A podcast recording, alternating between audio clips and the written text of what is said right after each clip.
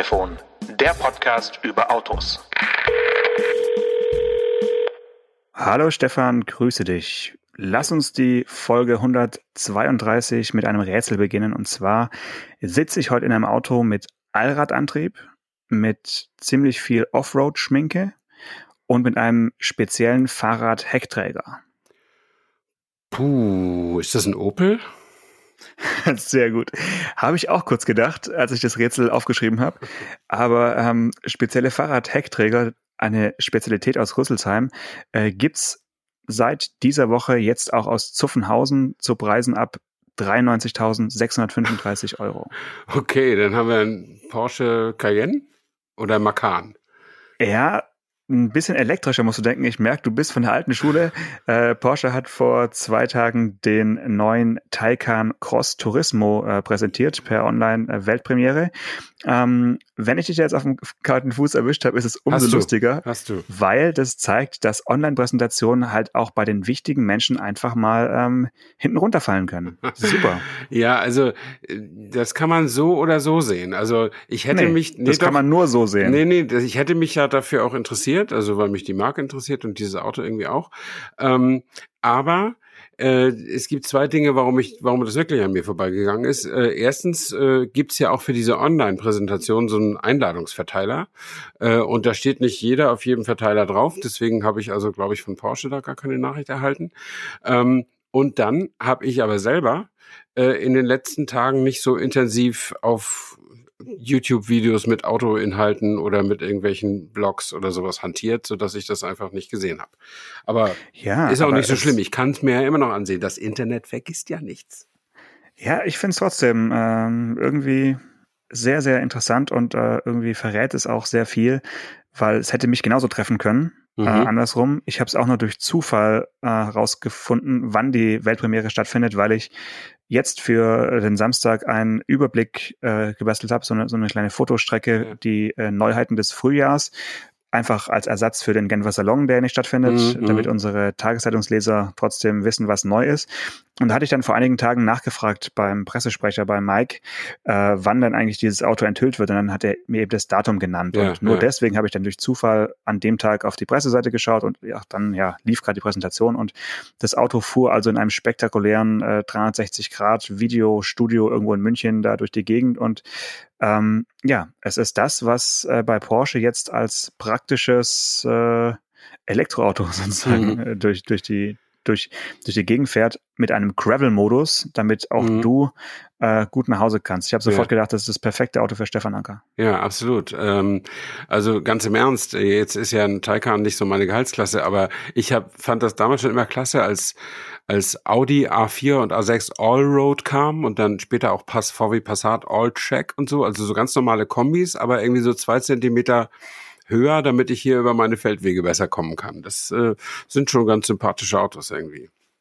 Ja, also die haben den ja schon vor einigen Jahren gezeigt als Studie und Mhm, im Prinzip sieht er jetzt als Serienauto auch genauso aus äh, wie damals. Ich glaube, das hieß Mission E Cross Turismo und Mhm. jetzt heißt es halt, äh, wie man erwartet hat, Taycan Cross Turismo. Und ähm, ja, Der sieht, glaube ich, auch ganz gut aus. Ich hatte da f- früher auch schon mal so Erlkönig oder auch dieses Studienfoto. Und ich mag auch diesen Panamera Sport Turismo, also das Pendant auf der Spritseite äh, sozusagen. Das äh, finde ich, sind sehr, sehr schöne Autos. Ja, absolut. Und wie gesagt, jetzt kannst du auch deine E-Bikes mitnehmen. Es gibt jetzt auch dann Ja. neue E-Bikes von Porsche. Mhm. Also kannst du gleich mitkaufen, wahrscheinlich für äh, zum 7000. Preis eines, eines Kleinwagens.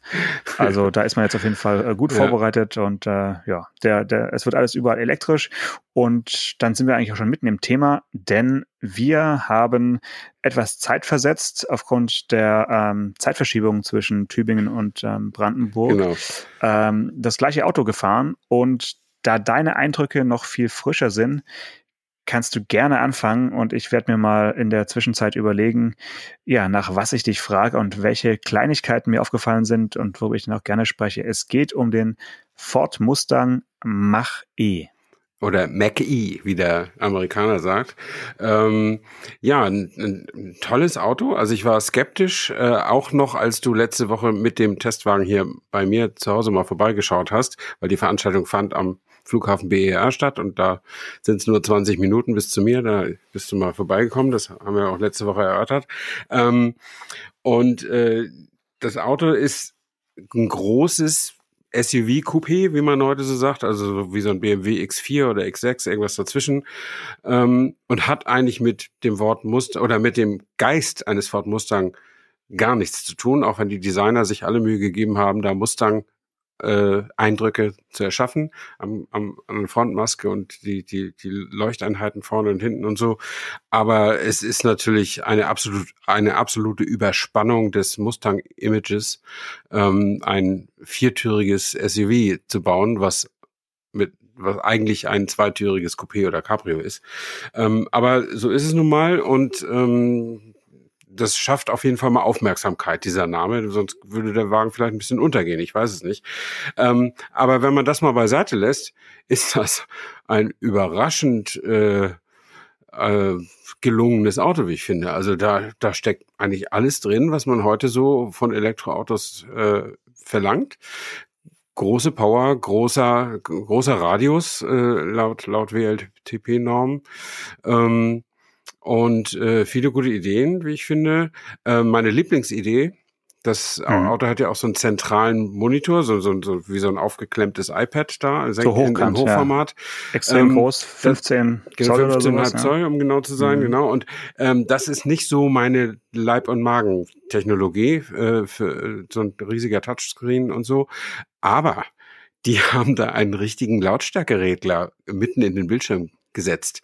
Also, geklebt also, wahrscheinlich. Ja, ja, oder ein Loch. Es in, muss geklebt sein. Nein, ich glaube, die haben ein Loch ins Glas geschnitten und auf jeden Fall am unteren Bildschirmrand ist ein echt großer Lautstärkeregler für Leute wie mich, die einfach die Lautstärke nicht mit dem Touchscreen äh, regeln wollen. Man kann es auch am, am Lenkrad machen, klar, ähm, aber man hat einfach für die für die Reflexe der älteren Leute, die einfach mit der rechten Hand irgendwie in Richtung Mittelkonsole sich bewegen, hat man was gefunden, dass die da Kontakt finden. Ähm, und da kann man laut und leise drehen. Finde ich total super. Finde ich. Ja, das also ist fast hat, das Beste an dem ganzen Auto. Hat nichts mit dem Alter zu tun. Ich habe mich darüber auch sehr gefreut über dieses äh, Rädchen. Auch das äh, klickert ja auch so schön. Und ich habe mich dann nur kurz gefragt, wie es eben technisch realisiert wird, weil so einen großen Bildschirm, da wäre es kostenmäßig, glaube ich, unmöglich, so eine Aussparung zu machen, sondern das Ding muss ja. irgendwie draufgeklebt sein und dann auch wahrscheinlich über äh, quasi wie die Touch-Funktion dann einfach dann so da lang äh, tickern. Das ist schon cool gelöst. Aha. Man kann an dem Auto einiges entdecken, was äh, jetzt nicht jedes Auto hat. Sie haben Sachen weggelassen und sie haben Sachen reingepackt, die es so noch nicht gab, die man sich bei anderen Autos vielleicht schon eher gewünscht hätte. Mhm. Wir können ja mal bei den Sachen kurz bleiben, die sie weggelassen haben und kurz darüber philosophieren, ob das so eine gute Idee ist. Sie haben nämlich die Türgriffe weggelassen. Ja, richtig. Sie haben die Türgriffe weggelassen. Die äußeren, muss man sagen. Die äußeren, genau. Innen sind so ziemlich kleine, aber doch ganz gut erreichbare Türgriffe. Aber außen ist nur noch eine kleine Taste im Türrahmen, so wie so ein Fingerabdrucksensor, ist aber reagiert nicht auf den Fingerabdruck, sondern auf den Druck des Fingers. Ähm, und äh, wenn man diese Taste drückt, dann tritt ein sogenannter Aktuator in Aktion und drückt die Tür um fünf Zentimeter auf. Und dann kann man so einen kleinen Haken nehmen, der unter diesem, dieser Tastfläche ist und das, die Tür dann aufziehen. Wie findest du diesen Haken?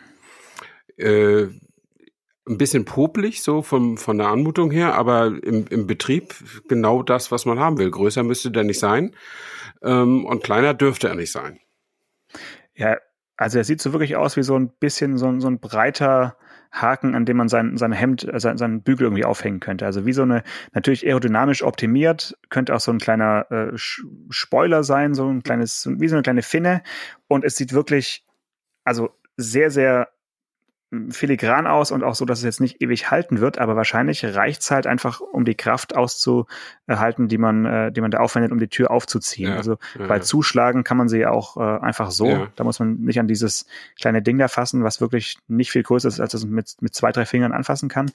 Äh, allerdings an der Hintertür gibt es gar nichts. Jetzt die große Frage an Stefan Anker. Bist du auch mal hinten eingestiegen? Ja, natürlich. Ganz zum Schluss, wie üblich.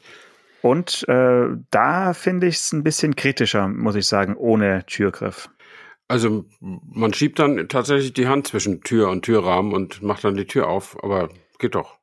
da ist so eine kleine Aussparung im, im Türgummi, kann man mhm. sagen, so ein paar Zentimeter. Da kann man also reinfassen und äh, auf Knopfdruck öffnet sich die Tür eben auch so ein paar Zentimeter.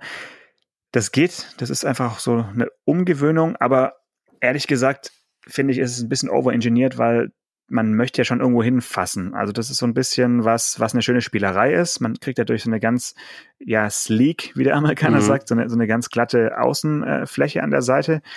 Ähm, aber ich finde, dass so ein Türgriff, der ist ja auch bei anderen Autos so hinten versteckt in, in der hinteren Dachsäule, hat schon irgendwie was Beruhigendes, weil man irgendwie auch denkt, ja, irgendwie im Notfall ist das halt die Stelle, wo man dran rütteln kann. Ja. Also bei dem Auto frage ich mich schon, wenn mal irgendwie jemand schnell rein muss, was macht derjenige? Dann muss der erstmal irgendwie googeln und schauen, wie dann irgendwie die, die Türen aufgehen oder was. Also das ja. ist, ist, so ein bisschen, ja, im, im Extremfall bestimmt nicht ganz praktisch. Mhm. Dafür hat dann aber ja äh, das Auto, weil es ein amerikanisches Auto ist, hat es natürlich die Notöffnung für den äh, Kofferraum, dass, äh, falls du jemanden hinten transportierst, äh, entführst, sag es ruhig. Ent, entführst, ja. Ich wollte gerade sagen, unfreiwillig transportierst, dass der sich dann da befreien kann.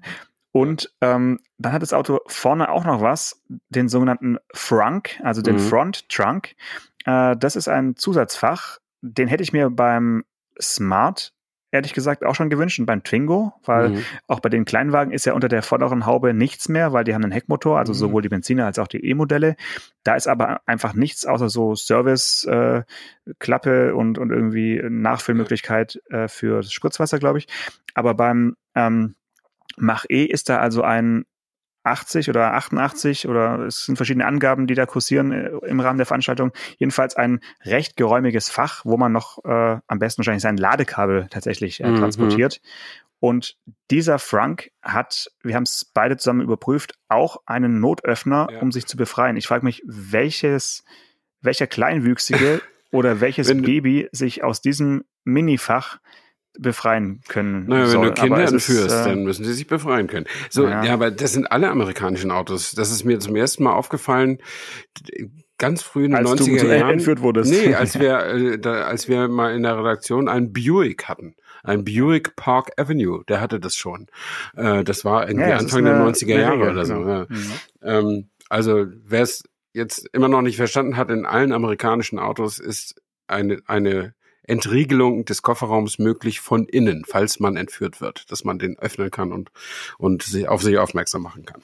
Oder ähm, falls man sich aus Versehen selber einsperrt, glaube ich eher in das, Amerika, ehrlich gesagt. Ja, naja, okay, mag sein. Ähm, was ich aber lustig finde an diesem Frunk, an dieser äh, Frontlademöglichkeit, das hat unten einen Ablauf. Das heißt, du kannst da, das sagte jedenfalls der Manager da, man kann eine Kiste Bier reinstellen und Eiswürfel mit reinkippen und dann fährt man damit irgendwo hin, auch im Hochsommer zur Party und dann tropft das Auto während der Zeit einfach unten raus, aber die, das, das, Bier bleibt kalt. Das ist doch schön. Da merkt man, da merkt man, dass du eine Woche später äh, warst bei der Veranstaltung. Da fangen dann die Ingenieure schon an zu fantasieren und stellen sich vor, dass man mit dem Auto irgendwie zu einer Bierparty fährt. Ähm, das ist richtig, aber den Gag hat halt Ford auch schon beim Puma gemacht, äh, der so. die sogenannte Megabox im Kofferraum hat, wo man auch dann äh, ja Eiswürfel reinfüllen sollte und seine Getränke kühlen. Ja, okay. Dass sie das wirklich nochmal erzählt haben, finde ich jetzt ein bisschen arm. Ähm, aber ja, es, es ist halt natürlich eignet sich dann irgendwie gut auszuwaschen, sag ich mal. Ja? ja oder oder genau. eben tropfende Ladekabel oder sowas. Also mhm. Also das ist schon äh, ganz cool. Ähm, die, die Biernummer kann man auch machen. Ähm, oder halt gleich Shampoos am besten, also irgendwas Leckeres. Genau. Ähm, ja, und dann hatten sie ja, das fand ich eigentlich ganz gut, äh, also der Treffpunkt war ja am BER, also am neuen Flughafen in Berlin, wo in der Tat sehr wenig los ist äh, zurzeit. Ähm, und ich hatte übrigens dasselbe Problem, äh, den richtigen Weg zu diesem Hotel zu finden, weil es nicht ausgeschildert ist. Ähm, und Obwohl ich, hab, ich dich vorgewarnt habe. Ja, also, genau. Und ich habe dann tatsächlich bei der Rezeption gefragt, äh, ob das der Wunsch des Hotels ist, nicht ausgeschildert zu sein. Und äh, sie haben es mir natürlich nicht so ganz konkret gesagt, aber es ist eher der Wunsch der Flughafengesellschaft. Und äh, das ist natürlich eine der also im Vergleich zu dieser Riesenkatastrophe, die da passiert ist beim Bau, ist es natürlich eine lässliche Sünde, aber es ist natürlich total be behirscht, äh, das Flughafenhotel nicht auszuschildern. Äh, in so einem, zumal es nur eins gibt. Zumal es nur das eine gibt und zumal der, die, die Anreise zum Flughafen BR für fast jeden neu ist. Ähm, und äh, das ist absolut kontraproduktiv, da auch noch äh, Hotelsuchverkehr zu erzeugen vor allen Dingen, wenn man denkt, es kommen viele äh, zum Flughafen. Also, genau. aber gut. Also also ich bin äh, drei, nee, zweimal bin ich, glaube ich, durch diese Kiss-and-Fly-Zone ja, gefahren, ich auch. wo man ja kostenlos mhm. äh, sich einige Minuten drin aufhalten kann im beschränkten Bereich.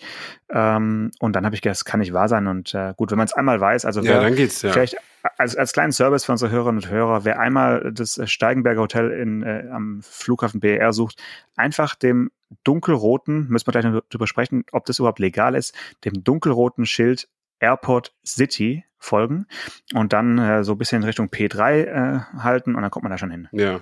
Ja, ja. Warum sind die dunkelrot? Ich meine, seit Keine wann Ahnung. sind bitte dunkelrot, also weiße Schrift auf dunkelrotem Untergrund, ist sowas irgendwie äh, nur in Brandenburg erlaubt? Ich habe sowas noch nie gesehen. Es ist, ich habe es für, ja? ich hab's für braun gehalten. Es ist dunkelrot. Nee, nee, es ist so, so eine Sonder. Ja, braun wird ja passen, weil dann wäre es so eine Sehenswürdigkeit. Ja, genau. Sagen, dieses ganze Gelände hier ist einfach eine, eine Sehenswürdigkeit aufgrund seiner Geschichte. Genau. Und, äh, aber es ist so ein ein ganz spezielles, spezielles Rot und ist bestimmt, hat irgendeinen Preis gewonnen, diese Farbe, äh, Red Dot Design Award oder sowas.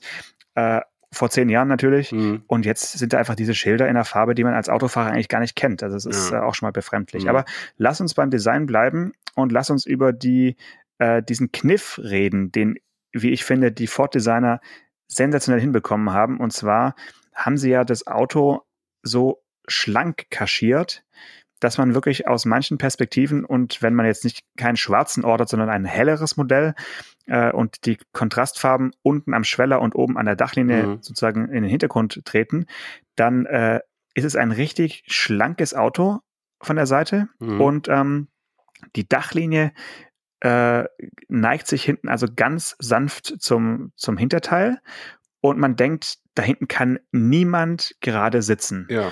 Und dann steigt man ein und über einem erhebt sich ein Portal wie in der Sagrada Familia. Also wirklich sensationell, wie die es geschafft haben, diese, diese Kopffreiheit so zu kaschieren, dass es von außen eng aussieht und von innen sich öffnet. Äh, also ich war, ich war richtig baff. Mhm. Äh, das hat mich auch überrascht. Ähm, und äh, ja, das, also das Auto sieht wirklich sehr, sehr coupéhaft aus. Also überhaupt nicht wie ein richtiger Mustang, weil es einfach auch vier Türen hat und die Länge und man sieht das ja auch irgendwie alles, aber äh, das Heck fällt bedrohlich äh, deutlich nach unten ab, optisch, aber eben nur optisch. Und obwohl sogar noch ein Panorama-Schiebedach drin ist, ähm, ist das, äh, ist das wirklich, hat das gute Kopffreiheit. Ich bin jetzt nicht übermäßig groß, aber ich habe eher kurze Beine. Das heißt, äh, vom Oberkörper her, ich denke, dass Leute mit 1,85 da auch gut, ganz gut sitzen können. Also das, äh, das ist wirklich erstaunlich und auch so die Knie- und Beinfreiheit war gut. Ähm, und ohne dass sie da irgendwelche anderen Tricks da machen mussten. Also die, die Sitzbank ist auch nicht so tief angesetzt, dass man irgendwie die Knie auf Ohrhöhe dann hat. Ähm, das war übrigens der Trick, das habe ich letzte Woche vergessen zu erzählen, beim e-tron GT von Audi. Die haben mhm. die Sitzbank relativ tief, damit das, damit man da sitzen kann. Aber dafür haben sie eine sogenannte Fußgarage entwickelt. Äh, das Wort des Jahres, wie wir beide finden. Ähm, mhm. Das heißt, im, normalerweise sind, oder wie bei den meisten äh, Elektroautos sind auch beim e-tron GT die Akkus unten, also im, im Boden. Und äh, da, wo die äh, Füße der Fondpassagiere hingehören, da sind eben mal keine Akkus. Und da ist äh, also deswegen eine kleine Aus Aussparung im Velour. Äh, und das nennen die Fußgarage. Und deswegen kann man also auch auf einem niedrig angesetzten äh, Rücksitzpolster ganz gut sitzen, weil, weil das einigermaßen ergonomisch noch ist. Äh, allerdings kommt man aus einem e-, e-tron GT deutlich schwieriger raus als aus einem Ford Mustang Mach-E. Also der ist wirklich besser geschnitten zum ben Benutzen. Also der ist nur, der ist ein, ein, ein Scheincoupé sozusagen. Der ist wirklich geräumig hinten.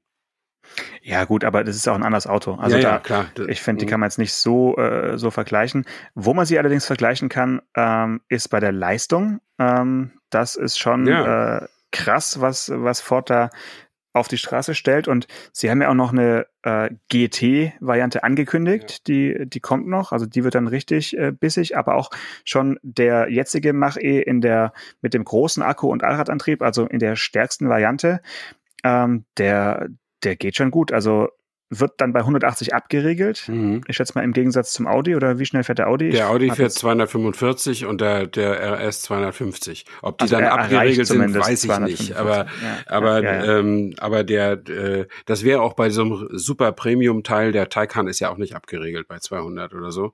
Ähm, aber bei dem, bei dem Ford ist das okay und ich meine, rufen wir uns Volvo in, in Erinnerung, da gibt's überhaupt kein Auto mehr über 180. Also insofern äh, genau. ist, ist das, da kann man damit leben. Ja. Und das Schöne ist, wir, wir hatten die Chance, es auszuprobieren. Also ich genau. weiß nicht, ob du es getan hast. Ja, ich habe äh, ein kleines mit, äh, Video mitgeschnitten von äh, 0 bis 180 ja. auf der äh, Startbahn BER. Nee, es war natürlich nicht BER, sondern es war der Flughafen Schönhagen. Der ist schon ein bisschen länger fertig als der äh, Schönefelder. Und ähm, es war raues Pflaster, muss ich sagen. Mhm. Aber dieser Sprint aus dem Stand auf auf Topspeed quasi bis in den Regler rein war schon eine ganz gute Erfahrung. Da hat es sich doch echt gelohnt, die Landstraßen da hinzugurken. Mm, ähm, mm. Oder wie fandst du es? Ja, also äh, seid ihr, bist du vor einer Woche da wirklich auf der Startbahn dieses Flughafens gefahren? Oder auf so einem Taxiway? Nee, auf der Stadtbahn. Es sind, so. äh, hatte zwei Stadtbahnen ja. äh, und eine war gesperrt und ähm, die andere war, da war Flugbetrieb. Das heißt, man durfte auch nicht bis ganz zum Ende fahren, ja. falls da irgendwelche Cessnas landen. Ja, genau. Äh, aber man konnte also richtig die eine Stadtbahn da komplett fahren und beschleunigen und dann zurück zu, hatten sie gerade, als ich dort war, so einen kleinen Slalom aufgebaut. Ja. Den habe ich dann konnte ich nicht fahren, weil er eben noch nicht fertig war. Mhm. Aber ich hoffe, dass du den Slalom wenigstens erlebt hast. Ähm, Tatsächlich war es kein Taxiway, wie ich vermutet hatte, sondern es war tatsächlich doch dieselbe Start, zweite Startbahn. Die ist, war, die ist nur so schmal, dass ich die für einen Taxiway gehalten habe, weil das eben nur für Ja für gut, du bist halt Airbus, ist. du bist Airbus ja, genau, gewohnt, ja. genau. Ja. Bin ja alter Airbus-Pilot. Ähm, und äh, der Slalom war nur angedacht, aber wegen des Regenflugbetriebs weil heute war schönes Wetter. Da sind die ganzen Sportflieger gekommen. Äh, wollten sie da nicht, dass die Autos da so, so wirr da herum äh. Aber man durfte zwischen den Mittelstreifen auch ein bisschen Freestyle-Slalom äh, fahren. Ähm, aber ich fand es auch super beeindruckend, äh, dieses Auto zu beschleunigen. Äh, das ist es nach wie vor bei den Elektroautos, vor allen Dingen bei den hochmotorisierten natürlich. Also der hat 351 PS und was noch wichtiger ist, 580 Newtonmeter. Äh, und 580 Newtonmeter ist nicht so weit weg von den 645 äh, was ich letzte Woche erzählt habe vom e-tron GT. Ähm, und der geht schon richtig gut. Also das, das muss man sagen. Und vor allen Dingen, wenn man in der Wartereihe steht und ist noch ein Kollege vor einem dran, ähm, dann sieht man ja, wie, wie der wieder los. Man sieht das richtig, wie schnell die sind. Also, ja, finde mhm. ich, find ich selber an. Also wenn du das von außen, normalerweise ist es doch so, dass man innen drin immer das stärkere Gefühl hat. Äh, auch zum Beispiel jetzt, als der große Schnee war, wir haben hier bei uns im Dorf, da ist eine, eine richtige Rodelbahn äh, ist früher mal für, für so Kreismeisterschaften oder so angelegt worden, hat sich gehalten. Und wenn es doll schneit, kann man die benutzen. Äh, und wenn du da auf dem Schlitten sitzt, mit Enkel noch äh, in der einen Hand und dem Schlitten in der anderen Hand, dann mhm. denkst du, du brichst dir gleich das Genick und alles, weil du so super schnell bist. Und wenn du dann ein Video machst, oder wenn jemand von dir ein Video macht und du siehst das dann, dann siehst du, Denkst wie Zeitlupe gedreht. Ja. Ja, ja. Und dieses, so also ist es bei Autorennen ja auch. Ne? Also du musst ja schon auf Formel 1 gehen, damit du merkst, wie schnell die wirklich sind. Ähm, weil die Kameraperspektive das alles verzieht oder wie auch immer. Und aber jetzt, als ich da diesen äh, Ford Mach E vor mir hab losdonnern sehen, also Heidewitzka, das, das geht richtig mhm. gut, ja. Was nur immer äh, das ist jetzt vielleicht Jammern auf hohem Niveau, aber was die Elektroautos natürlich alles nicht oder was die das Erlebnis, was Elektroauto einem nicht bieten kann, ist, äh, dass es am Ende noch mal richtig die zweite Luft kriegt. Nee. Äh, oder so, ne? Da das geht einfach nicht. Das ist ja. dann irgendwann vorbei. Das kann, ist, ist ja okay. Der, der erreicht schneller als jeder Benziner seine 180 Sachen. Ist ja klar. Aber äh, das finde ich natürlich toll, gerade an Hoch, Hoch äh,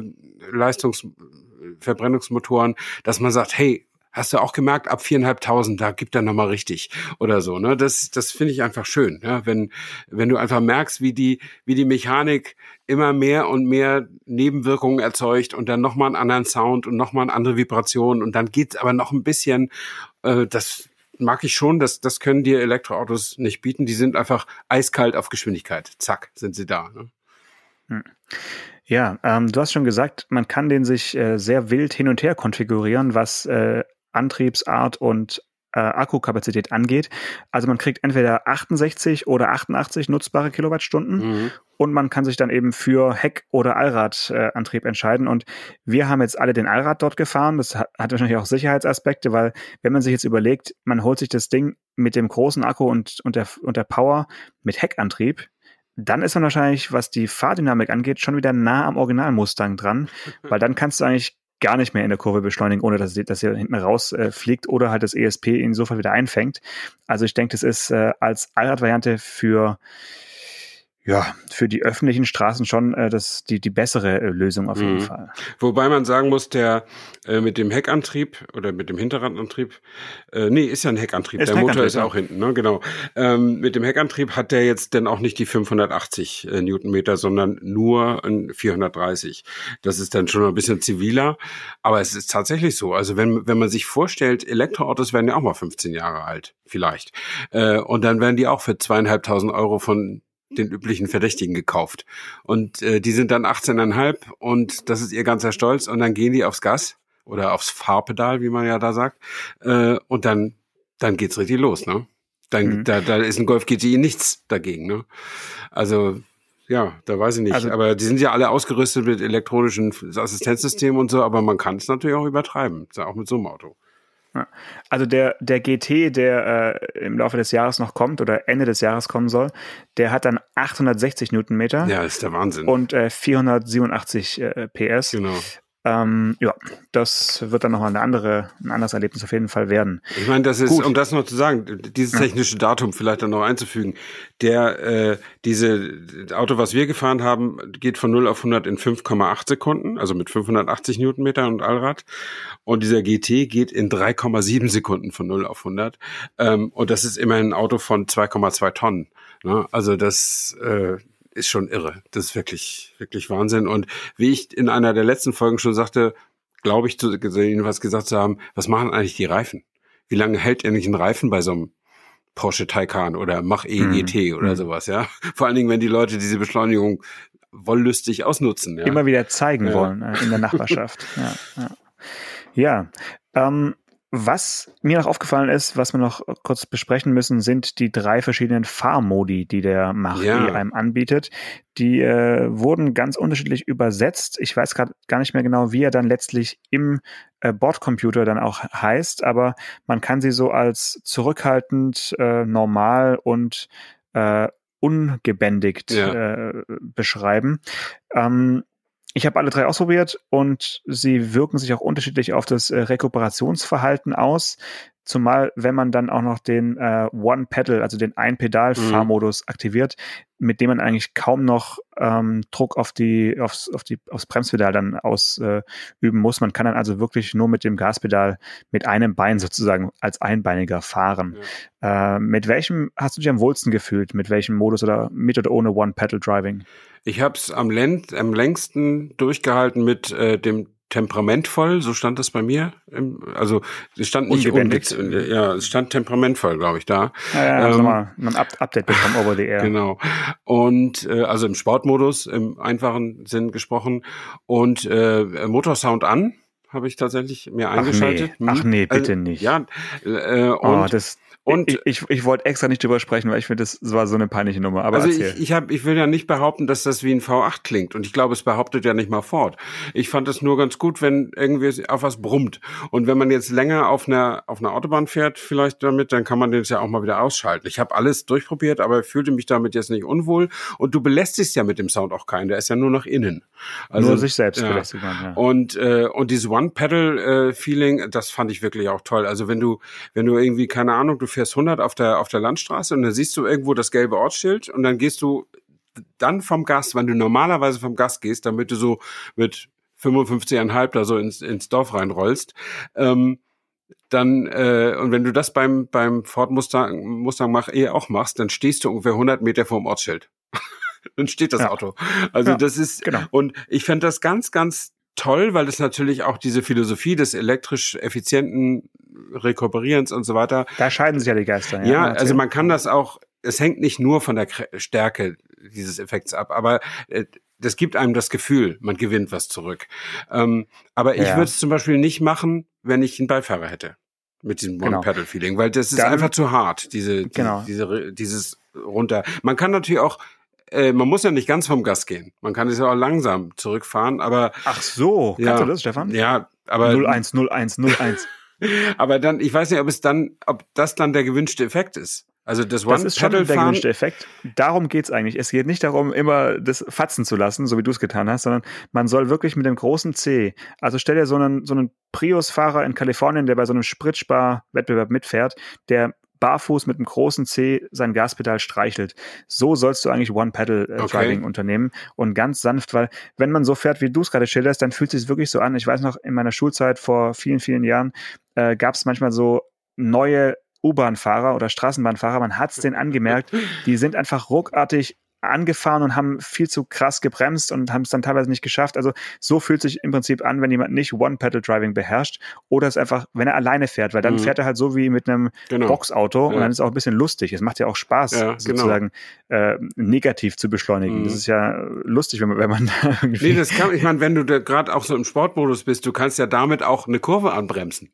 Genau. Ja? Also das, Ja. das, das, das ist natürlich auch das, die Gewöhnung. Also du brauchst schon ein bisschen länger als so an anderthalb Stunden Fahrt Gewöhnung, weil du einfach deine deine ganzen Bremspunktstrategien und so neu überdenken musst und so. Aber es ist schon ist schon okay. Aber ich finde es auch toll, dass man die Wahl hat. Also beim BMW i3 hatte man ja, soweit ich weiß, hat man gar nicht die Wahl. Der ist einfach auf sehr starke Rekuperation und und dass du eben möglichst mit einem Pedal nur fährst ausgelegt.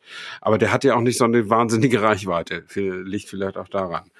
Ja, also was ich meinte mit, äh, dass sich die Geister scheiden, war eigentlich, ob man äh, dieses Rekuperieren, dieses Starke eben ähm, als, als Seriensetzung so reinbaut, also für denjenigen, der einfach in so ein Auto steigt und losfährt, oder ob man das ihm halt äh, optional anbietet. Und weil dieses Segeln, also einfach das Auto rollen lassen, Mhm. ähm, ist halt auch nicht das ineffizienteste. Nee, genau. Also, Mhm. und das geht dann komplett verloren, wenn Ja. man eben immer rekuperiert und Mhm, immer mhm. äh, wieder versucht, irgendwie die Akkus äh, nachzuladen und dabei aber eigentlich Bewegungsenergie verliert. Also Mhm. deswegen muss man schon schauen, wie ist die Strecke, in was für einer Topografie bin ich unterwegs und dann kann man sich im Mustang Mach E wirklich gut äh, entscheiden, welche der drei Optionen man wählt und ähm, er fühlt sich wirklich auch anders an, also ob jetzt aktiv oder ähm, ich weiß nicht, wie, wie heißt denn der Eco-Modus? Irgendwie leise oder so? Der heißt Der heißt, der hieß, glaube ich, zahm.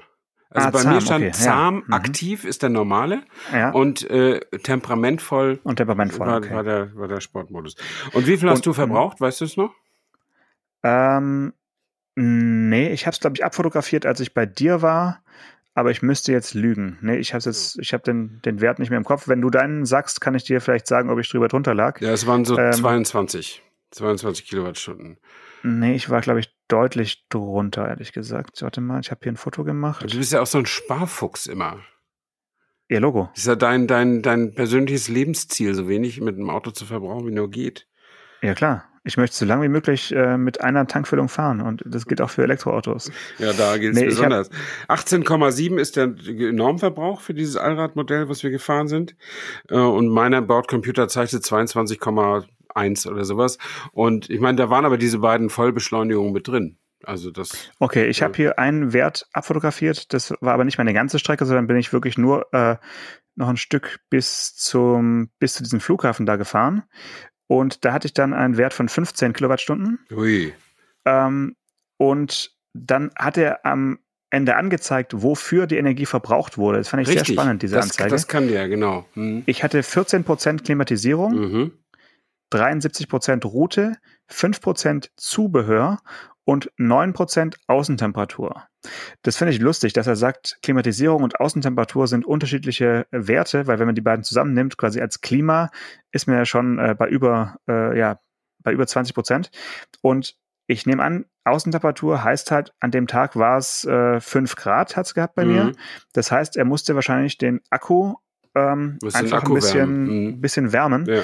Und das äh, fließt dann eben rein. Also diese Akkukühlung oder Mhm. Akkuerwärmung wird dann eben extra gerechnet und äh, wird nicht auf die Klim Klimatisierung draufgeschlagen, weil ich hatte Sitzheizung auf Stufe 2 und hatte, glaube ich, die äh, Klimatisierung automatisch auf 20 Grad. Mhm. Das mache ich immer. Ich sehe es auch Ja. nicht ein, in, in Elektroautos jetzt plötzlich nicht zu heizen oder nicht Mhm. zu kühlen, sondern es soll ja mich trotzdem komfortabel fortbewegen. Ja, ja. Und dann fand ich diese Übersicht wirklich sehr, sehr aufschlussreich. Mal so für, für einen Blick, um zu sehen, ja, okay, also fürs reine Fahren sind eigentlich nur 73 Prozent der Energie flöten gegangen. Mhm.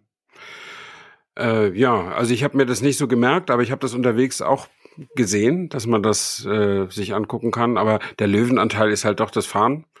Und äh, was Zubehör bedeutet, weiß nicht, Radio oder was, was soll das sein? Genau, und mhm. äh, Handy geladen und äh, sowas, alles, was da mhm, so. Ne? Okay, ne? ja. Ja. Oder vielleicht auch äh, der Strom für dieses Display, kann ich mir auch vorstellen. Ja, der ist sicherlich einiges. Ja, äh, 62.900 Euro kostet das Auto was wir gefahren sind. Ja gut, das Auto, was wir gefahren sind. Genau, ja. das, das, das ja. Topmodell, was noch nicht der GT ist.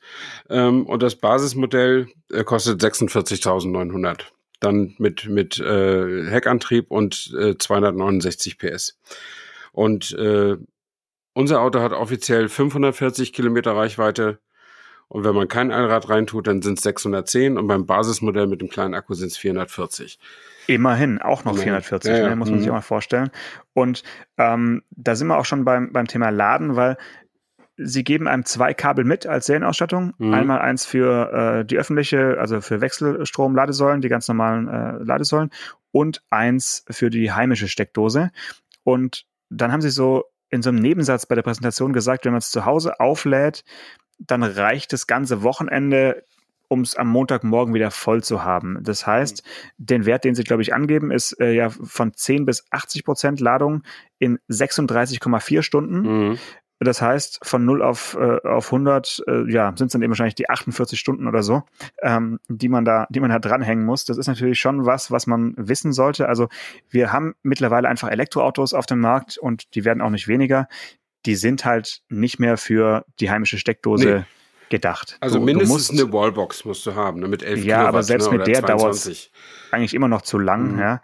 Ähm, naja, wenn du, wenn du jetzt eine 22 Kilowatt Wallbox hättest, das muss ja, ja. dein Haus auch hergeben, aber ne, äh, dann, dann würdest du diesen Wagen in vier Stunden wieder aufgeladen kriegen. Also äh, das ginge dann ja. Und wenn du nur eine 11 Kilowattstunden Wallbox äh, äh, äh, an, installieren kannst, dann mhm. hast du den in, in äh, in acht Stunden wieder aufgeladen, also über Nacht. Das, das geht ja. Aber mit so einem normalen, also mit so einer normale Steckdose macht 2,4 Kilowatt. Das kannst du natürlich, das dauert dann 40 Stunden, ja. ja, ja. Hm. Das, das auf jeden Fall noch als, äh, als kleine, als kleinen Fact am, am, zum Ende hin.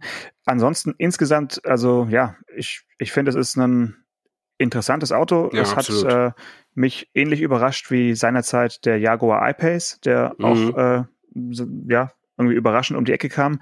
Und jetzt äh, der Ford, dass halt kein Ford-Logo dran ist, sondern nur dieses äh, galoppierende Pferd, mhm. ist, muss man ein bisschen drüber hinwegsehen, finde ich. Ähm, aber ja. Ich, ich habe natürlich gefragt, wer auf den segensreichen Gedanken gekommen ist, das Ding unter Mus zur Mustang-Familie zählen zu lassen. Mhm. Und ähm, ich habe das erörtert mit verschiedenen Personen.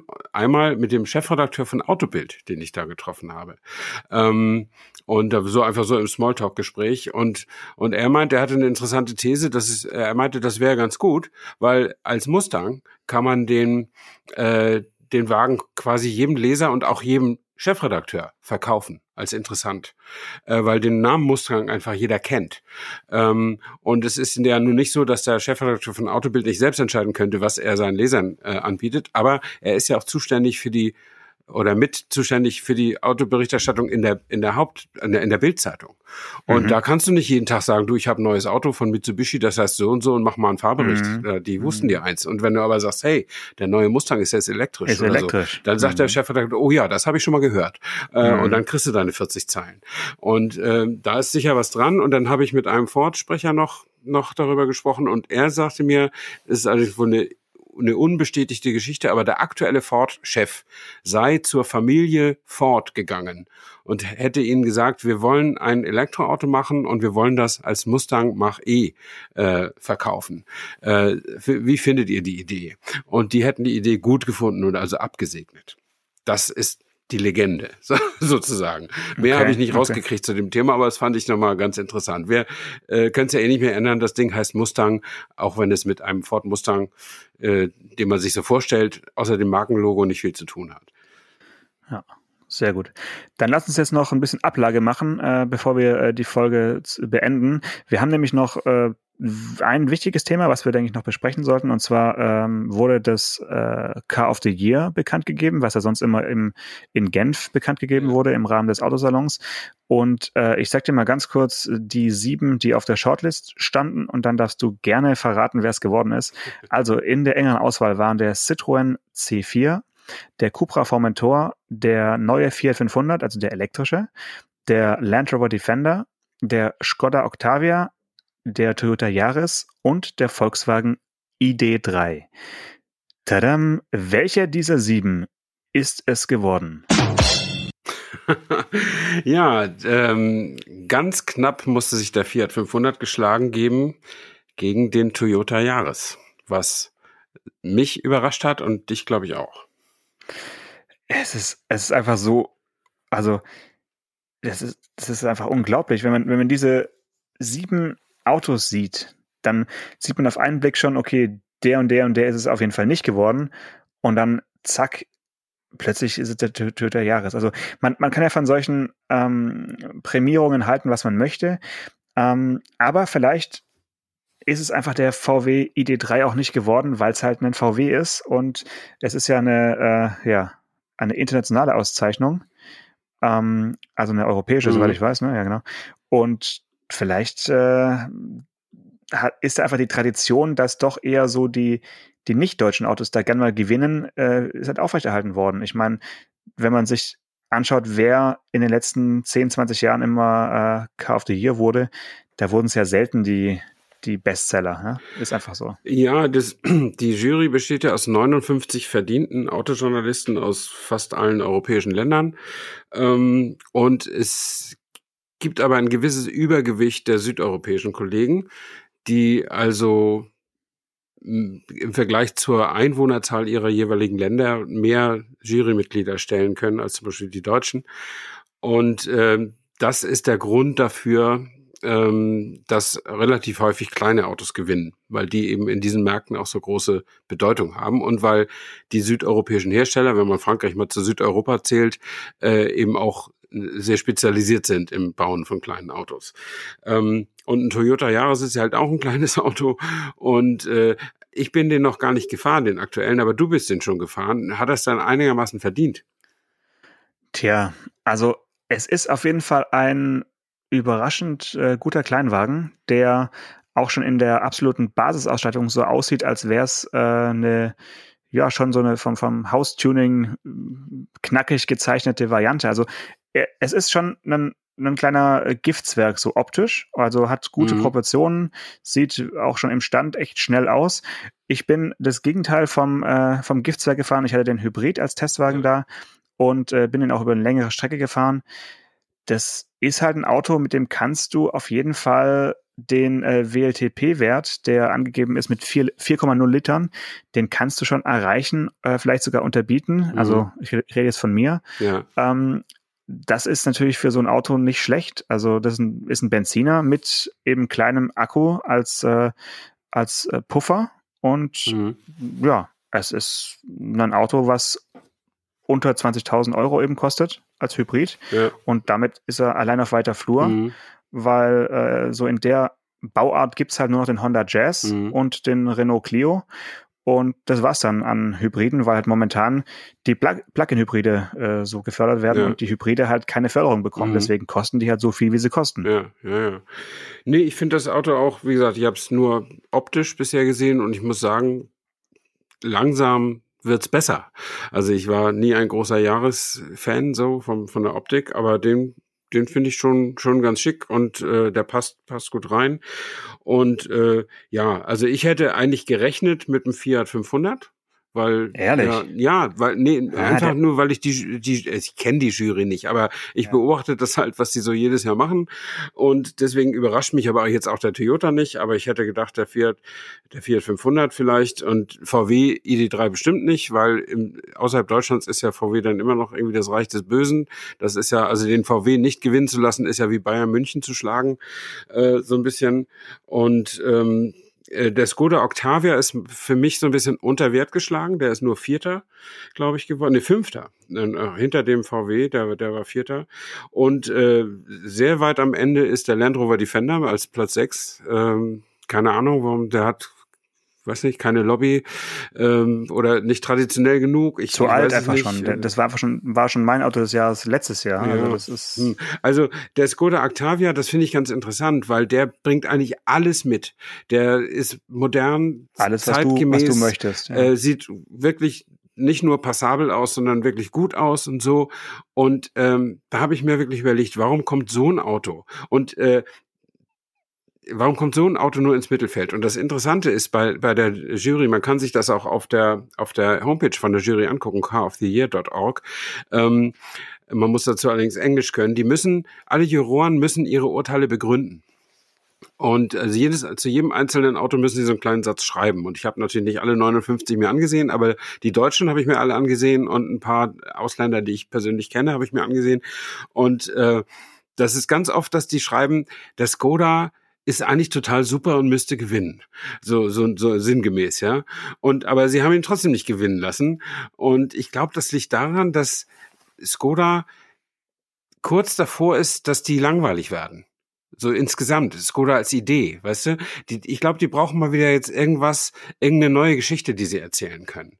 Also die, die Geschichte, mhm. dass die jetzt quasi äh, das gerettete Aschenputtel aus dem Osten sind, mit VW-Technologie und eigenem Selbstbewusstsein und Besinnung auf ihre tschechischen Handwerkskünste und so weiter, das weiß jetzt jeder, der sich für Autos interessiert. Und jetzt muss es irgendwie nochmal einen Kick weitergehen. Mhm. Äh, was ich gut finde, um das noch zu sagen, ist, dass die jetzt auch so volle Elle da SUVs machen, ist nicht meine Lieblingskategorie, aber da, da sind sie sicher auf dem richtigen Trend. Ähm, aber irgendwie müsste müsste noch mal im Design noch mal irgendwie so ein, so ein richtiger Kick nach vorne kommen, der das einfach noch mal ein bisschen neuer, ein bisschen anders aussehen lässt als jetzt. Sie sind vielleicht schon einen Tick zu etabliert. Ja, also mit dem ENIAC, mit dem Elektroauto sind sie ja jetzt schon ein bisschen progressiver unterwegs als mhm, jetzt äh, ED4 auf jeden, ja, auf jeden Fall. Aber sie, sie teilen dieses Schicksal ja auch mit äh, der von dir nicht so ähm, auf dem Schirm befindlichen Marke Seat. Mhm. Also ich glaube, dass die VW Töchter oder wie auch man, man sie nennen möchte, eigentlich immer das gleiche Problem haben, dass sie halt sich so angepasst oder angepasst wurden an, an Volkswagen, an, an Wolfsburg. Und ja, wie soll man sich davon wieder äh, befreien und, und freischwimmen? Das ist wahrscheinlich ein Ding der Unmöglichkeit, weil mhm. man ist eben in dem Korsett gefangen, äh, das, das, da, das da einfach besteht. Ähm, gut, jetzt reden wir schon seit äh, 47 Minuten. Mhm. Wer jetzt noch nicht genug hat, für den hast du noch weitere Podcast-Tipps. Genau. Hier kommen die Podcast-Tipps mit Stefan Anker. Ja, das ist nett, dass ich das sagen darf und ich darf das auch nur sagen, damit du mal an diesem Mischpult da rumspielen kannst. Ähm, nee, ich würde gerne zwei Hörempfehlungen aussprechen von äh, netten Kollegen von uns. Es gibt einen neuen Autopodcast, den wir in unserer Reihe, in unserer kleinen Autopodcast-Familie in Deutschland begrüßen. Der heißt Omnibus FM. Und äh, man hört da zwei Kollegen und einen kenne ich persönlich, das ist Andreas Kessler, den kennen auch viele als Autopapst äh, aus dem Radio. Und äh, der Mann hat wirklich, wirklich viel, viel Ahnung von Autos und ist berühmt geworden mit einer Sendung auf auf Radio 1 in Berlin, wo Leute anrufen konnten und sagen, bei meinem Toyota Corolla, Baujahr 97, rumpelt's vorne rechts immer so komisch und Andreas hat dann gesagt, Spurstange. Und jo. das Witzige und, war, es stimmt. genau. Und auch Spurstange, vielleicht sogar noch welche Schraube ja, mal nachziehen. Genau. genau ja. Und der hatte einfach massiv Ahnung und man hört den gerne sprechen. Also der, die sind jetzt bei der dritten Folge und da dachte ich mir, mit unseren 132 Folgen im Kreuz können wir die nochmal freundlich begrüßen und freundlich Abschied nehmen kann man von den Kollegen von Übersteuern. Ähm, das sind äh, zwei sehr nette Kollegen von Automotor und Sport, die, ähm, die einen Podcast, weiß nicht, über anderthalb Jahre etwa gemacht haben. Und ich habe neulich äh, zufällig ihre letzte Folge gehört. Die war schon im Dezember, glaube ich, haben die Im die Dezember, schon, genau, ja. ja. hochgeladen. Aber dann dachte ich, hör mal wieder rein. Und ganz am Ende sagten sie übrigens, das war jetzt unsere letzte Folge, wir hatten einfach zu wenig Zuhörer. Also so kurz zusammengefasst. Und äh, jetzt weiß ich nicht, ob die mehr oder weniger als wir hatten, aber ich nehme an, es war einfach, wenn du so einen großen Verlag und so eine große Marke wie Automotor und Sport hast und ja auch noch mehrere Podcast-Angebote dazu, dann war es ihnen vielleicht einfach nicht genug, was sie gemacht haben. Aber das Internet, wie gesagt, vergisst ja nichts. Die Podcasts sind ja alle noch zu hören. Und wer wissen will, wie zwei große Jungs sich durch den Testwagenfuhrpark von Automotor Sport arbeiten und ihre Erfahrungen erzählen und sehr lustig miteinander reden können, kann auch gerne mal bei Übersteuern reinhören. Und wenn das jetzt alle unsere Hörer machen, vielleicht fangen sie dann auch wieder an. Wer weiß. Aber das nur so als kleiner Tipp, wenn man auch nach 49 Minuten von unserem Podcast immer noch nicht genug vom Thema hat. Alles klar. Vielen Dank. Das war der Service mit Stefan Anker. Bis nächste Woche. Macht's gut. Ciao. Ciao.